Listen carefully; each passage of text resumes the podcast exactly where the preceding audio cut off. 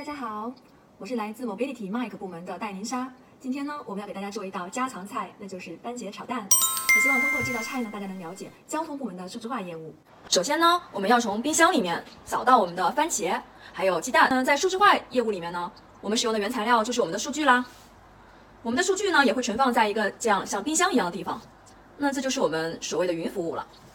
在家里的冰箱就叫私有云，如果是在外面的冷藏室，那就叫公有云了。嗯，那对于我们轨道交通方向的一些客户来说呢，他们更倾向于有一个自己自己的私人冰箱，这样呢能够保证我们拿到数据的一个便捷性，而且呢也能保证我们这个数据的数量和质量。我们现在呢已经拿到我们要做番茄炒蛋重要的原材料了，但是这些原材料呢还需要做进一步的处理才可以使用哦。那在数据分析中间呢，数据也不能直接拿来建模，有一个非常重要的环节，那就是数据的预处理。那首先我们要把这个番茄清洗一下。那在数据分析的时候，数据清洗呢也是很重要的一个环节，它是数据预处理的第一步。我们要保证我们的数据是完整的、干净的、高质量的。那些异常的数据、缺失的数据，我们都要想办法把它们洗掉或者填充好。这样呢，我们才能够做下一步的特征提取了。我们就是要在这个过程中间呢，把它最精华的这些部分给取出来，整理好。在数据分析中间呢，这个呢也是一个很重要的环节，叫做特征工程。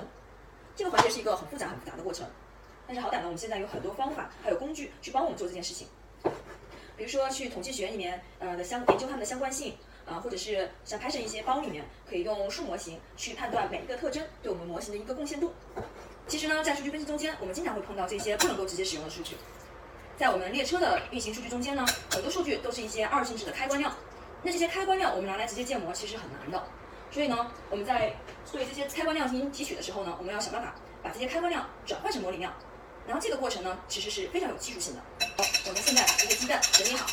那我们现在到了最激动人心的时候，就是我们要开始炒它们了。那在数据分析的过程中间呢，我们也到了最关键的步骤，就是数据建模的过程了。一下，炒怎么样？觉得稍微有点稀，没事，我们再把它再加工一下。那建模的过程呢，其实是一个不停的迭代的一个过程了。我们呢要对模型呢呃建模，然后选择模型，然后呢把数据集分为训练集、测试集，然后在不同的集上面呢进行一些测试。然后再把结果呢拿出来做评估，对于评估的结果呢，我们再反过头来对我们的模型呢进行一些调整啊，这才是一个比较完整的过程。我们这个番茄和鸡蛋呢是分开炒。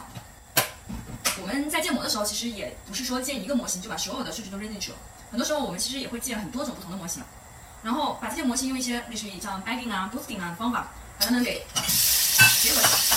那其实还有呢，就是在炒的时候呢，我们要充分的了解我们的这个客户他的一个口味。好。我们的番茄炒的也差不多了，我们现在加一点点盐，这些调味品也是为了让这道菜更符合我们的一个口味。好了，我们现在把所有的东西都放在一起吧。来看一下镜子。现在还有非常非常重要的一步，就是我们要把它装盘了。我们这个模型啊做完以后是吧？如果不给客户看，那还有什么意义呢？所以最后呢，我们是要把它放在一个前端的页面上面，然后把我们这些。哎，模型输出的结果，我们这个好吃的番茄炒蛋，最后呢呈现给客户的。那为了让它这个模型啊更加的美观，我们还可以做一些点缀啊，比如说我们可以放一些这个葱，我们把这个葱花撒上去。嗯，这其实就是一个啊数据的可视化的操作。那我们让我们的这个结果更加的美观，更加的直观，也更加有食欲。我们的番茄炒蛋已经炒好了，我们的数字化业务呢也就给大家讲完了。希望呢大家能够喜欢我们的番茄炒蛋，也希望呢。有更多的客户能够吃到我们的番茄炒蛋，谢谢。